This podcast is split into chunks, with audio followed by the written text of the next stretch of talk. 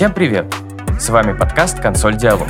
Меня зовут Алексей, и я фронтенд-разработчик вот уже 5 лет. В этом сезоне я продолжаю приглашать разных интересных людей и говорить с ними на волнующие многих из нас темы. И если вам нравится этот подкаст, не забывайте подписываться на него на любых платформах, ставить оценки в Apple подкастах и сердечки в Яндекс Музыке. А еще пишите отзывы на любых удобных для вас платформах. Я их все читаю, и мне очень приятно. Сегодня у нас в гостях Светлана Новопольцева. С ней мы обсудим Quality Assurance или QA. Что это такое, насколько высока ответственность у тестировщиков и нужно ли им разбираться в коде приложения. Поехали! Сегодня у нас в гостях Светлана. Светлана, привет, рад, что ты согласилась поучаствовать. Привет, я рада, что позвали. Насколько мне известно, Светлана у нас из сферы QA, но прежде чем я что-то буду говорить, давай ты расскажи, пожалуйста, пару слов о себе. Кем ты работаешь, ну и вкратце про свою деятельность. Я Света, и я работаю Lead Mobile QA в компании Emerging Travel Group. В народе это раньше был Островок.ру. Чем я занимаюсь? Э, собственно, я занимаюсь контролем качества мобильных приложений, всех, которые у нас есть. Угу. Прежде чем я перейду к вопросам, которые я тут подготовил немножечко себе, я, если позволишь, выскажу свое мнение. Я вообще давно ждал этого подкаста, давно ждал такого гостя, потому что я искренне восхищаюсь QA-специалистами. Я работаю э, разработчиком, я фронтендер, и в команде вот моего, моей компании есть QA-специалисты, и я вообще не представляю, какими качествами нужно обладать. Не в смысле не знаю, а не могу на, себе, на себя примерить, какими качествами нужно обладать, чтобы работать QA-специалистом. Так что тебе респект просто за то, что ты есть О, уже. Спасибо большое, спасибо большое. Для начала вот такой вопрос. Ну, я, конечно, не занимаюсь мобайл-разработкой, то есть ты QA в команде мобильных приложений. Uh-huh. Я все-таки фронтендер, то есть у нас веб, но мне кажется, что есть много общего в этих сферах. В смысле, веб и мобильная разработка. Uh-huh. Есть много отличий, но есть и общее. И вот я как разработчик, когда что-то написал, э, естественно, посмотрел, какие были требования к задаче, и что-то проверил. Что я замечаю, что с годами, там, с каким-то опытом ты начинаешь проверять тщательнее уже свой код. Но вот есть такой вопрос, а почему недостаточно тестирования разработчикам? Как ты думаешь? А, у меня есть такой а, супер бытовой ответ на этот вопрос изначально, когда говорят, почему недостаточно. Как я это вижу, у разработчика есть задача сделать, а у QA есть задача сломать. Это две вообще абсолютно разные задачи. И из а, своего опыта там, работы в своей команде, разные у нас были разработчики, у всех там тоже разные подходы к тестированию. И вот что я увидела, разработчик видит а, например, у тебя есть задача сделать э, форму регистрации там, с логином, паролем и входом. Угу. Что сделает разработчик? Он сделает вот поле логина, поле, значит, ввода пароля и кнопку войти. Когда он сделал, спасибо, что если он, ну, если он прогонит, э, работает это или нет, типа введет там почту правильную, пароль правильный, неправильный, и залогинится. В чем задача тестировщика? Это найти, как это сломать. Потому что вот э, одного задача сделать, другого задача сломать. Это как в анекдоте про приходит тестировщик в бар, и вот что будет, если он закажет одно пиво, три пива, а что будет, если он вообще ничего не закажет? И вот разработчик не проверит, что будет, если он придет и не закажет вообще ничего. А бар, может быть, взорвется, если э, человек не закажет вообще пиво. Вот поэтому я считаю, что недостаточно тестирования у разработчиков. У меня есть такой кейс, когда вот я только пришла в тестирование, у меня один, один из первых э, каких-то моих прям заходов таких был. Мы делали какую-то фичу, вот я уже в команде мобилки я была, и, грубо говоря, я открываю, значит, открываю приложение, мне нужно посмотреть, что какая-то фича работает, я понимаю, что я не могу дойти до этой фичи, потому что я делаю шаг, и у меня крашится приложение. И я такая, блин, серьезно?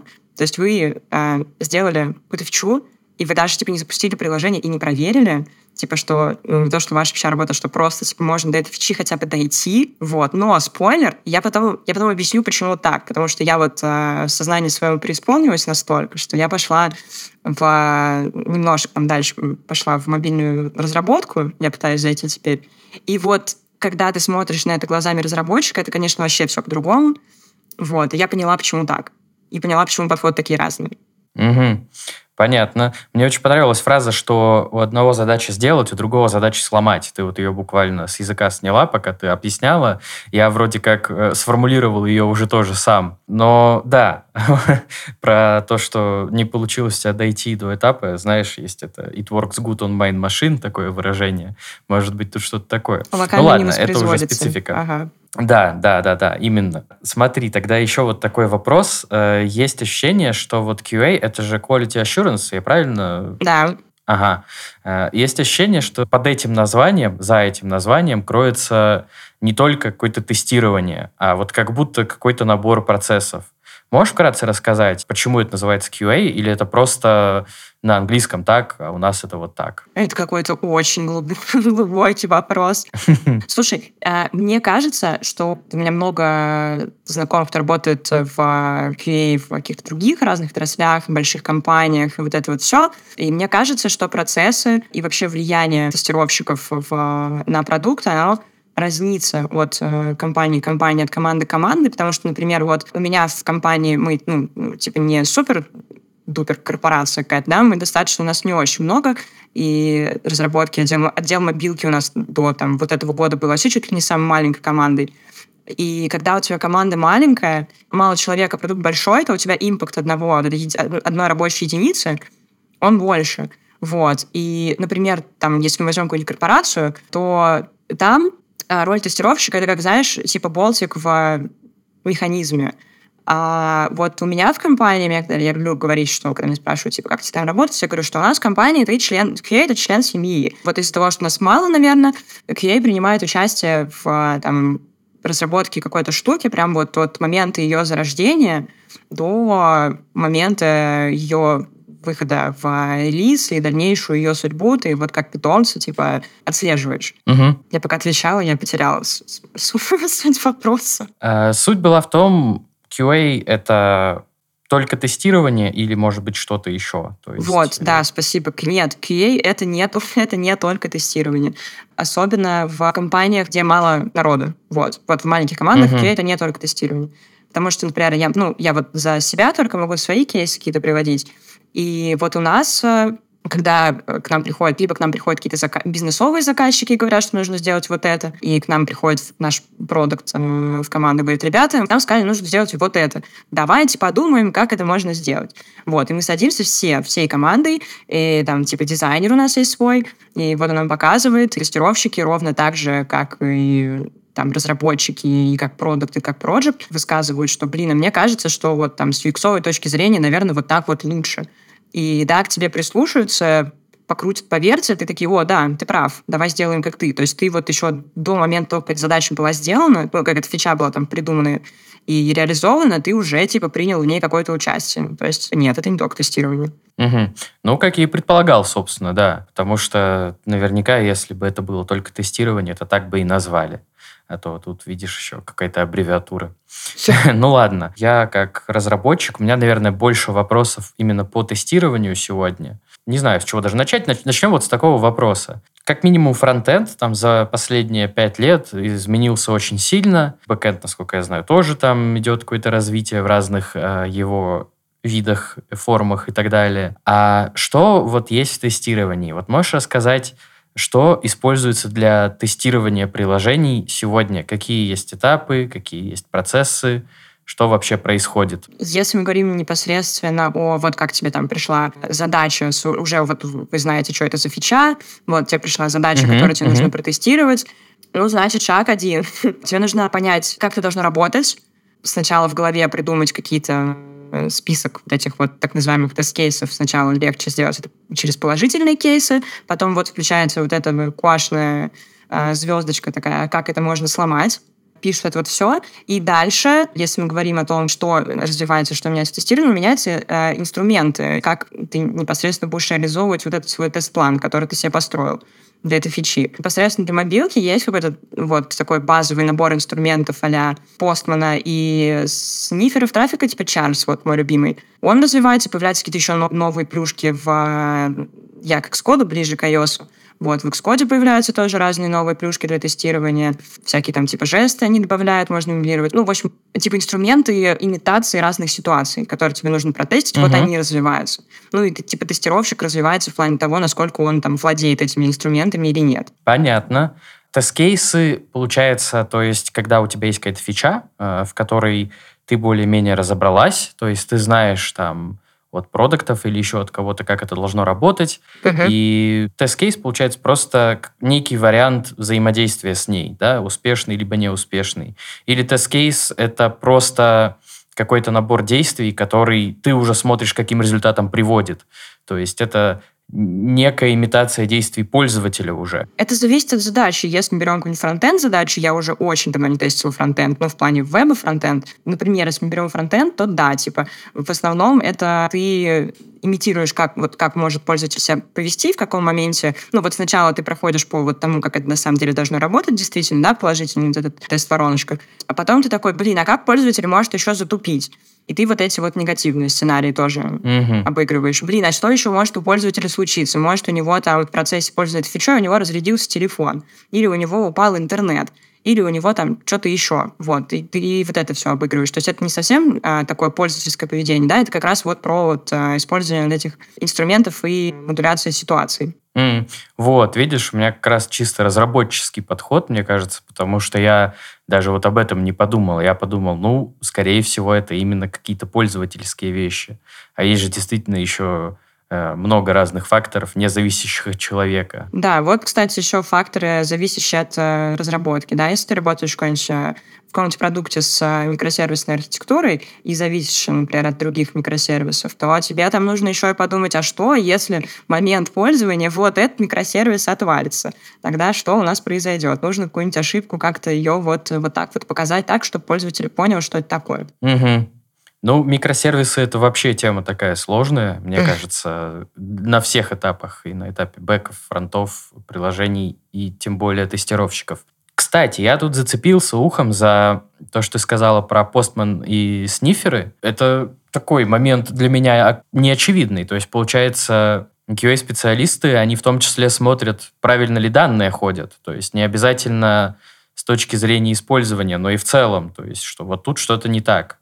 Или это для каких-то других э, целей используется? Да, в плане, конечно, должен проверять, что у тебя там все правильно приходит, потому что, например, у нас есть QA-ориентированный фронтенд, есть э, бэкэнд-ориентированный QA, да, и вот в мобилке это такой особый мирок, в котором у тебя есть вообще все. То есть у нас есть и там и клиентский, грубо говоря, бэкфронт, и есть еще вот непосредственно сам бэкэнд, которым мы связаны с э, сайтом. И когда мы делаем новые там всякие эндпоинты, то да, тестировщик мобильный, он тоже этим занимается и проверяет правильность доходящих данных до клиента с бэкэнда. Угу. Ну, ничего себе. Так, это интересно. Этого я не знал. Но здорово.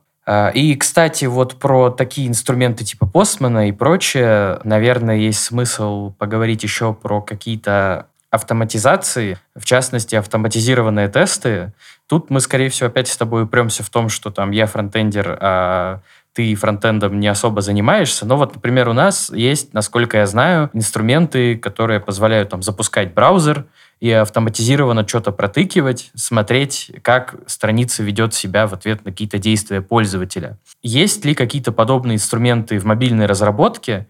И вообще, вот тестировщики часто пишут какой-то код, там, скрипты или типа того.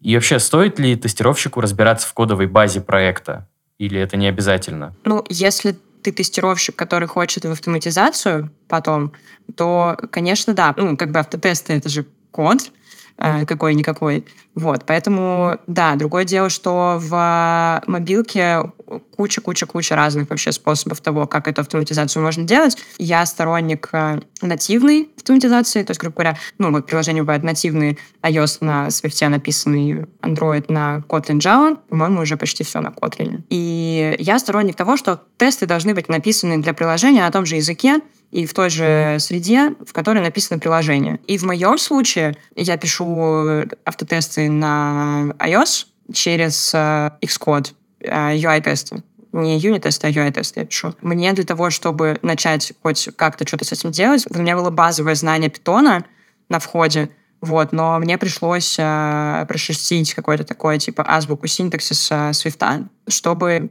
как это все дело покрывать. Отвечая на вопрос, э, да, нужно разбираться в коде. Не, не может быть не так сильно э, и не так глубоко там на уровне сеньора, как разработчики, но какое-то базовое представление вообще, что это за элементы, как до него дойти, как его вызвать, да, нужно иметь. Угу. Расскажи, пожалуйста, что такое UI-тесты? Я просто не слышал, очень интересно. Объяснение для, для самых маленьких, потому что умным языком я объяснять не умею. Прекрасно, а я и не пойму, скорее всего, умным, так что давай. UI-тесты, а, грубо говоря, на, по крайней мере, на мобилке, это моделирование ситуации того, чтобы пользователь что-то там нажимает и куда-то идет без использования своей руки, грубо говоря. То есть я не хочу, чтобы я каждый раз проходилась по вот этой воронке э, от э, стартового экрана до совершения покупки, да, потому что это займет у меня какое-то время. Я хочу проверить, что у меня открываются все вот эти экраны, которые ведут меня от стартового экрана до момента там покупки, не нажимая ни на что, и вот я пишу UI-тест, это скрипт, где ты прописываешь поведение пользователя, и там типа функция за функцией, которая заставляет тебя открывать эти экраны, вот, и которая проверяет, что вот на этом моменте нигде у тебя ничего не отломалось, что вот нуж, нужный тебе экран открылся, нужная тебе информация отобразилась, и ты дошел до той точки, до которой ты хотел дойти. Угу. То есть в какой-то степени это автоматизация мануального тестирования, ручного, да? да? То есть да. ты... Угу.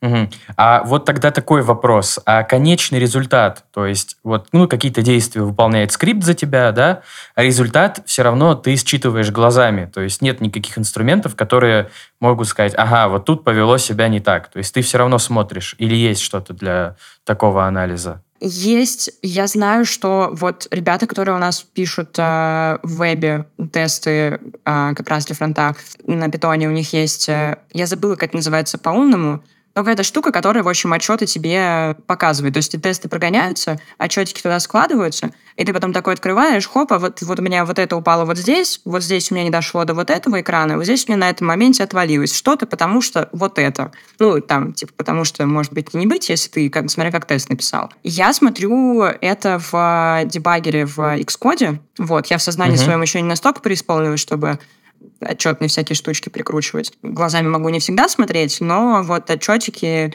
э, с логами, где что упало, где что не упало, я смотрю в дебагере в Xcode. Угу. Ну да, в вебе есть что-то такое. Я с этим, правда, тоже не работал, но, насколько я знаю, там можно чуть ли вообще не макет наложить на скриншот страницы, и инструмент тебе сам подсветит, где ты что не так сверстал.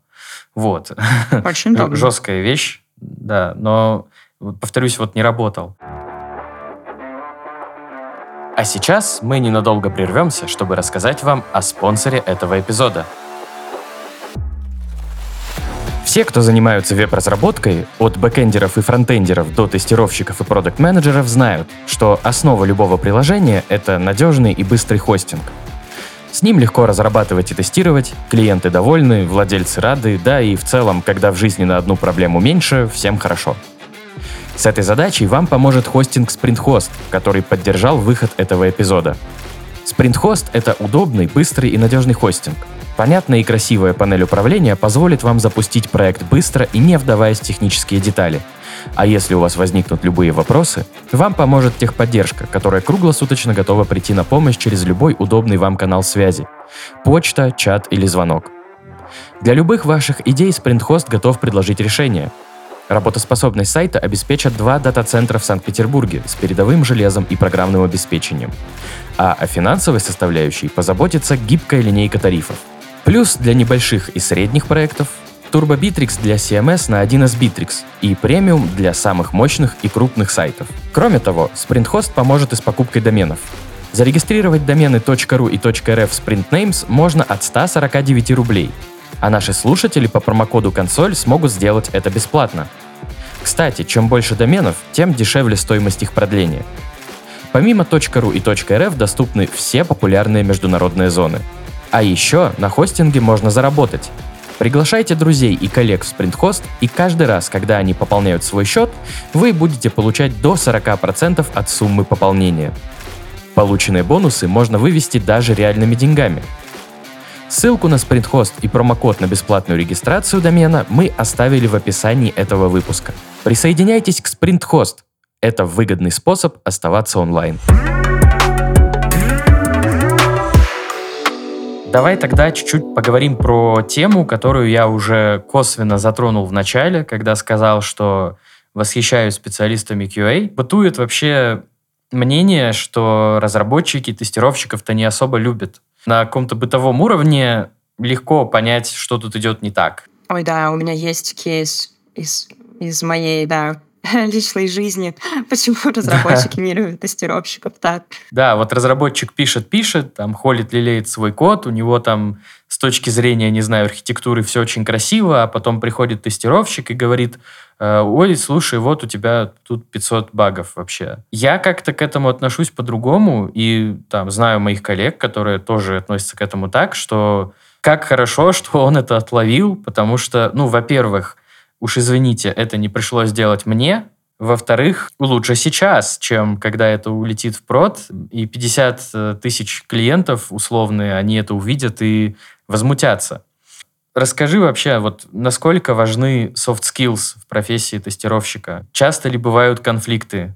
И как вообще с ними бороться? Как с ними смиряться? Окей, я все-таки вставлю сюда свой ужасный пример э, жизненный. Пожалуйста. Я когда только пришла в команду мобильного тестирования, я была вообще прям типа нулевая-нулевая, и я была так рада, что я приношу какую-то пользу, что вот, я очень, я искренне, неподдельно радовалась, когда я находила какую-нибудь какашку неработающую, и у нас был разработчик, который, ну, очень, не очень, в общем, делаю свою работу. И я все время такая радостная, вот, смотри, я тебе тут еще 500 багов твоих принесла, такая счастливая. Ты на каком-то вантуане с нашим продуктом команды, а, он мне сказал, продукт, а, слушай, мне сказали, что ты демотивируешь тем, что ты слишком радостно приносишь баги. Вот. И я что-то задумалась, такая, блин, ну ладно, буду не так радостно их приносить. Это было лирическое отступление. Софт-скиллы и конфликты. Да, я вот сейчас, поскольку, поскольку я стала лидом, и я ну, собешу там людей себе в команду и потом смотрю, как они там зафитились или не зафитились. Да, софт-скиллы — это, короче, супер важно. Раньше я думала, что нет, пофиг, главное, чтобы человек шарил, как работу делать. А дальше доедем, научим. Оказалось, что нифига. Оказалось, что легче вот хардскиллам обучить, чем софтам. Софты супер важны. Из основного такого, что нужно, как оказалось, да, все вот эти есть мемы про стрессоустойчивость и вот это вот все. Ха-ха. Внезапно стрессоустойчивость — это супер важно, потому что, да, когда случается вот история с тем, что тестировщик говорит, что ну, тут какая-то фигня, ну, типа, так не должно быть, разработчик такой, да нет, так должно быть, и вы начинаете вот это друг на друга, там, типа, да нет, должно, да нет, не должно быть, а нужно уметь как-то вот это вот все короче, на личности не переходить, если кто-то сделал что-то так, вот, и там понимать, что человек там тоже в огне, как-то абстрагироваться, в общем, от этого всего. Вот. Еще супер важная история, если мы говорим про софт-скиллы, как вот я заметила, это способность э, коммуницировать внезапно. Есть вот эти всякие стереотипы про то, что айтишники, они такие вот сидят в углу и пишут свой код и ни с кем не разговаривают. Разработчикам, может быть, и да, но что я поняла за последние, мне кажется, года полтора, наверное, прям очень остро, тестировщики, они же не только внутри своей команды там взаимодействуют, да, они э, взаимодействуют типа там с разработчиками, с э, тестировщиками других команд, с э, дизайнерами. А, вот, самое важное, они, они взаимодействуют с саппортом, прости господи. Вот, это всегда такой прям челлендж. Почему я говорю, что вот э, коммуницировать нужно уметь? Потому что когда, особенно когда ты работаешь на проекте с э, микросервисами, от которых, ты, от которых ты зависишь, тебе нужно уметь прийти и сказать, ребята, вы делаете что-то не так, э, вы нам тут все сломали, и давайте-ка, пожалуйста, мы компромисс какой-нибудь найдем в ваших действиях. И в случаях, когда у продукта, например, или у проекта не хватает э, там типа времени или чего-то еще пойти и вам помочь, а вы такие, как дети, брошенные в бассейн, должны сами дойти и добиться того, чтобы вот вам там все расплочили, чтобы все у вас получилось. Угу. У меня есть один уточняющий вопрос, но чтобы он прозвучал логично, мне придется задать до него еще один.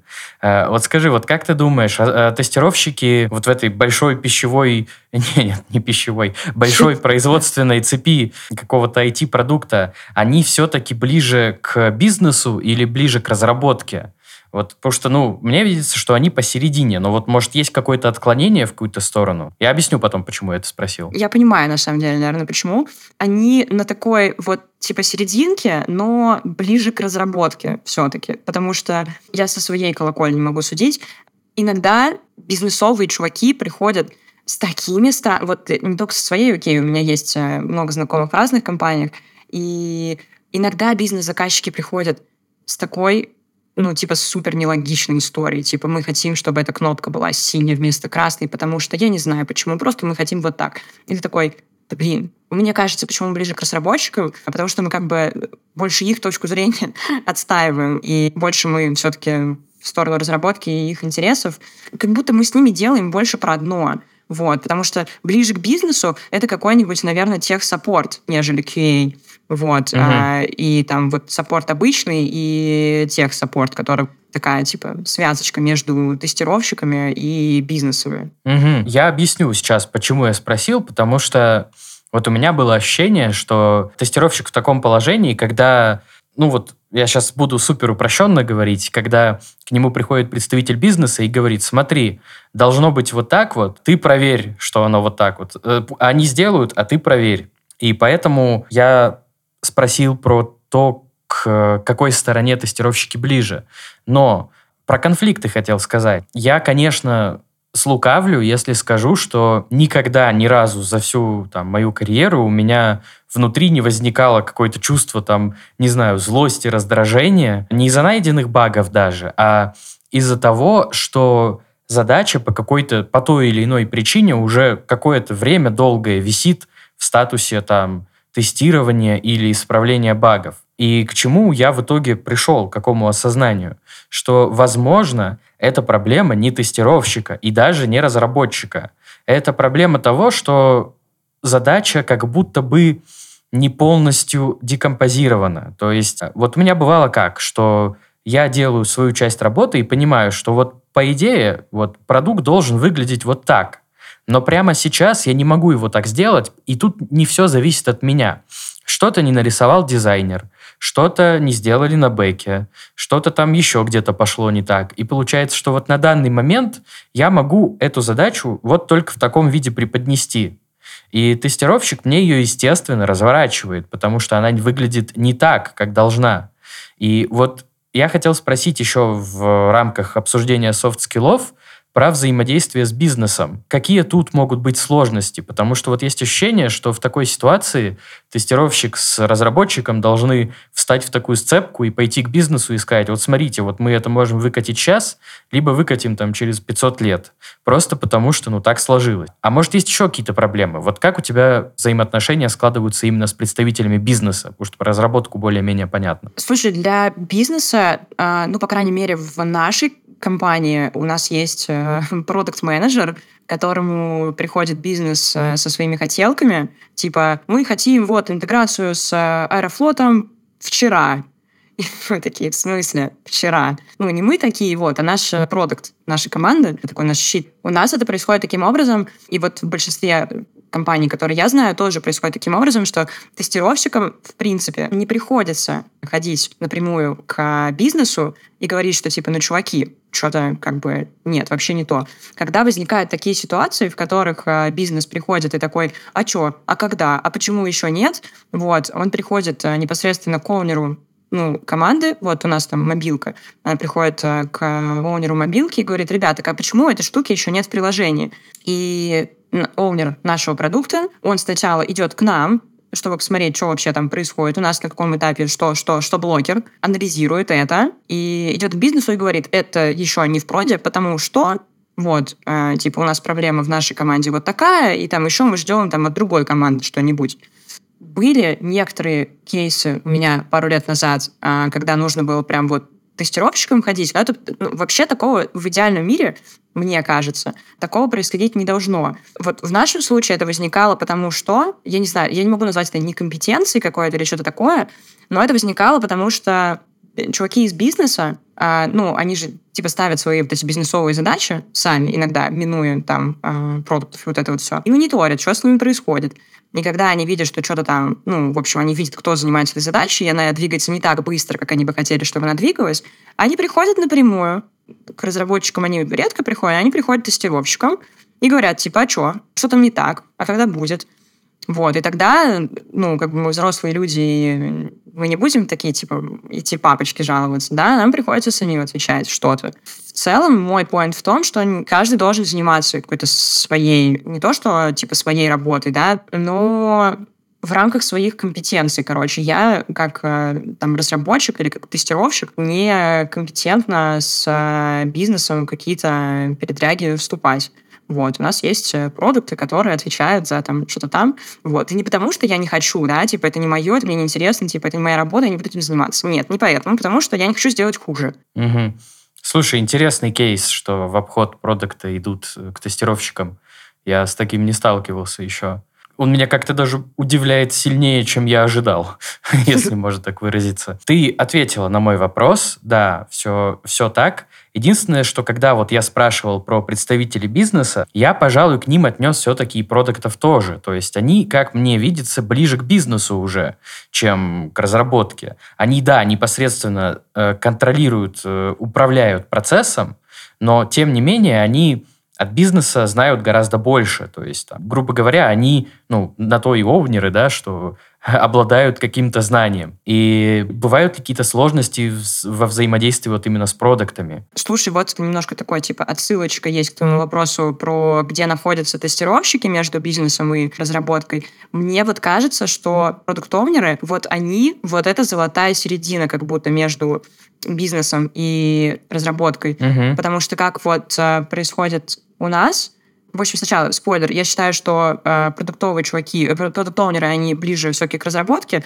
э, нежели к бизнесу. Но как это работает у нас? Бизнес описывает какую-то свою хотелку, приходит к продуктовнеру и говорит, хотим, чтобы было вот так, хотим на, на вот этом экране, чтобы было вот так. Пользователям нужна вот эта фича. Продукт-оунер приходит к нам внутрь команды и говорит, вот, пришли с таким запросом, давайте обсудим, как мы будем это делать. Ну да. То есть вот в, в моем случае, в нашей компании, я знаю кейсы, когда продукт-оунер действительно ближе к э, бизнесу, и как-то вот он свою команду лучше как-то типа давайте, блядь, быстрее, быстрее, быстрее, быстрее, вот это не доделали, да пофиг, ладно, покатим так. Но также есть команда, включая мою, в которой наш продукт-оунер, он всегда как бы больше на нашей стороне, и если он видит, что у нас там что-то мы не успеваем, он скажет, типа, ну вот, мы используем полную нашу мощность, подождите, сейчас мы доделаем, и все будет. Ага. Тут еще вопрос, насколько продукт-оунер умеет в эстимейты. Вот это тоже, типа, очень важная штука. Да. Чтобы он не поставил э, задачу, которая у тебя уйдет три недели, что ты сделал ее за неделю. Конечно, это невозможно. И потом ты будешь бегать и подпинывать. Давайте быстрее. Ну, я могу тут только поздравить и порадоваться за вас. Это здорово.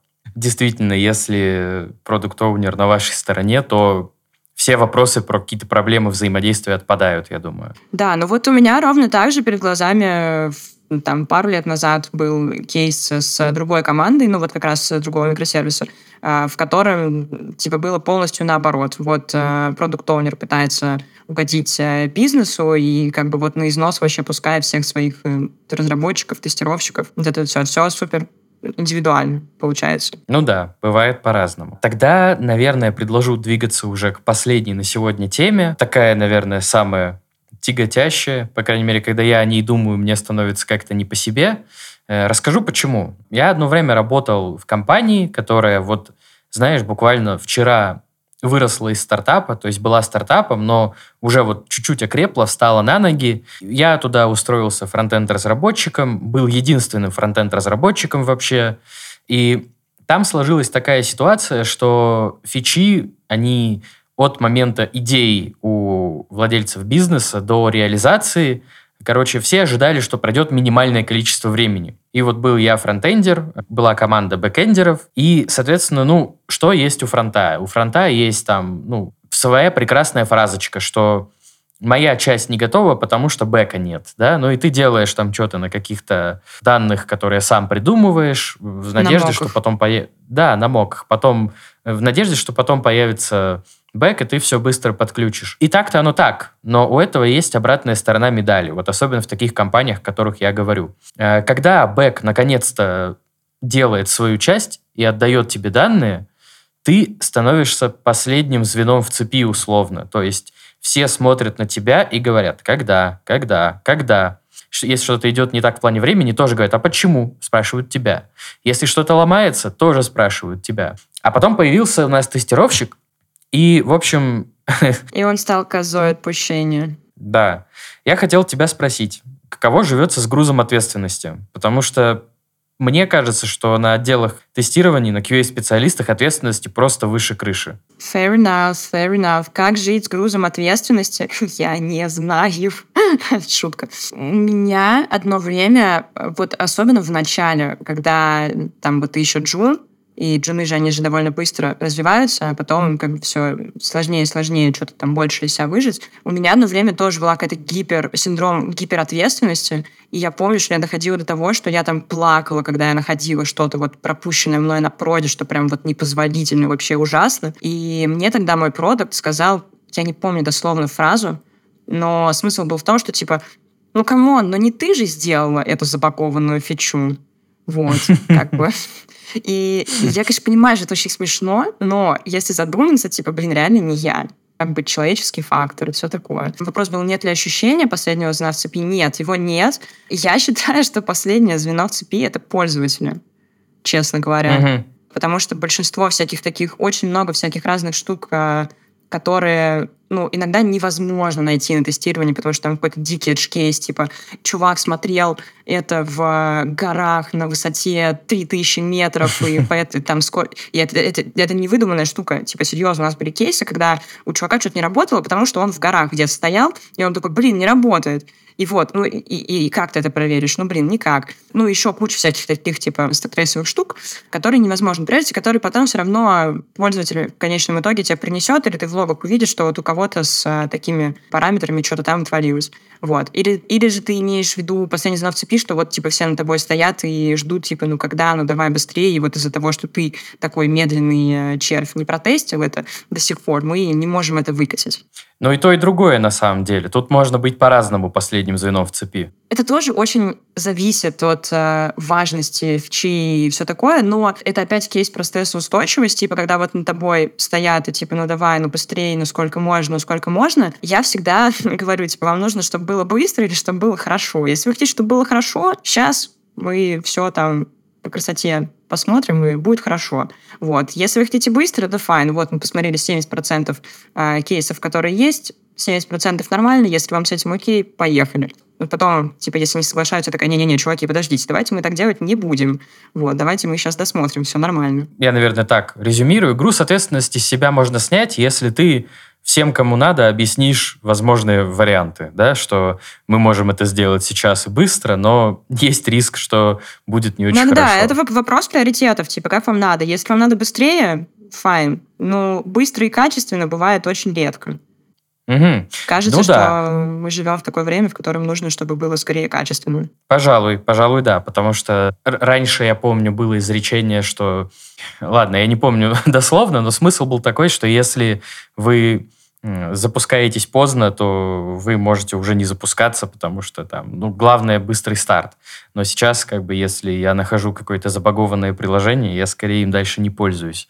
Поэтому я с тобой соглашусь, что качественно это, пожалуй, важнее. Особенно в приложениях, которые завязаны на какие-то денежные штуки. Да, Очень важно, да, чтобы оно не придется. Обязательно. Вот тут недавно читал историю про баг в, в каком-то банковском приложении, там чел себе чуть ли не 60 миллионов вывел благодаря ему.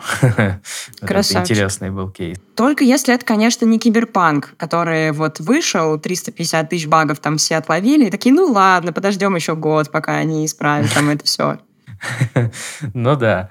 Я еще хотел про edge кейсы сказать, пока не забыл. Понимаю прекрасно, о чем ты говоришь. У нас была похожая история.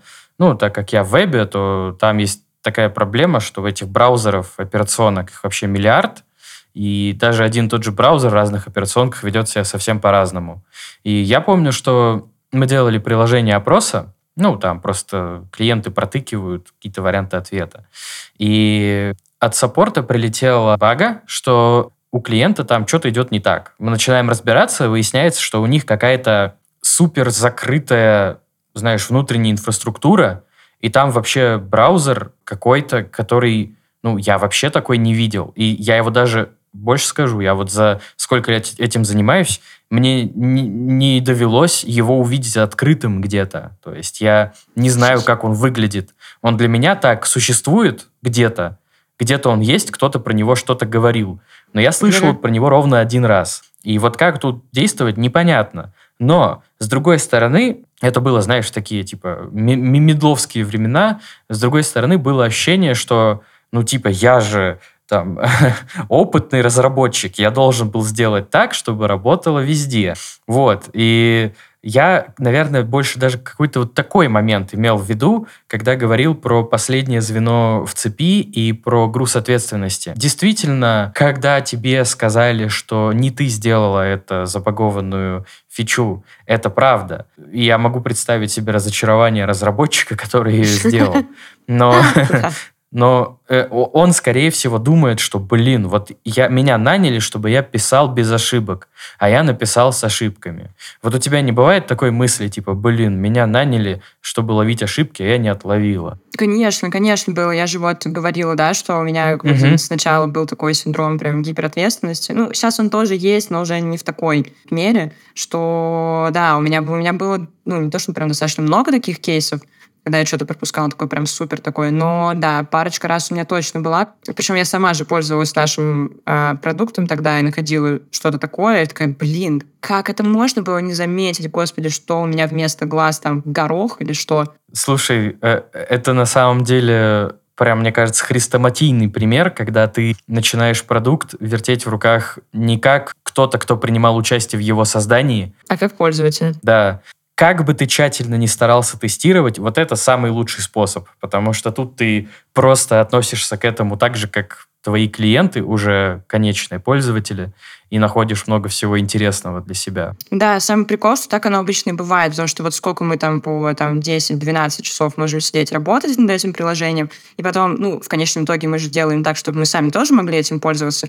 И, блин, все равно самый, вот ты берешь эту сборку из э, стора, ставишь ее себе, там, пытаешься что-то себе найти, и самые такие вот очевидные дурацкие баги, они все равно находятся, когда ты не на работе. Да, да, да.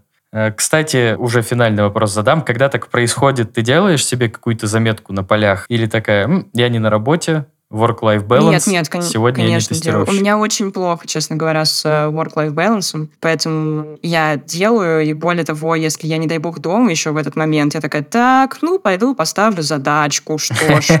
Так делать не надо. Не надо так делать. Не рекомендую, уважаемые слушатели. Work-life balance должен быть. Соблюдайте его, согласен. Ну, из нашего сегодняшнего разговора я только укрепился в своей любви к QA, всем, кто занимается этим нелегким делом. Хочу поблагодарить тебя и всех в лице тебя, собственно, QA-специалистов. Спасибо большое. Все в лице меня передают вам большое спасибо. Очень приятно, очень приятно. Прекрасно. Насколько я знаю, сейчас э, QA — это достаточно популярное направление, и люди часто смотрят в его сторону. Я не буду тебя, наверное, спрашивать про курсы, потому что информации много, курсов разных много. Тебя хочу еще раз поблагодарить за беседу. Спасибо, что согласилась. Спасибо за ответ на вопросы. Спасибо, что позвали. Желаю тебе всего хорошего, меньше багов или больше багов. Не знаю, как тебе больше нравится. да. Баг-баг баланс. Да, баг-баг баланс. Пока и всего доброго. Спасибо всем, кто дослушал этот выпуск до конца. Делитесь своими историями и мнениями в комментариях и в нашем телеграм-канале. А также не забывайте подписываться на нас на всех платформах, где вы слушаете этот подкаст, ставить оценки в Apple подкастах и сердечки в Яндекс Музыке. До встречи через неделю. Пока!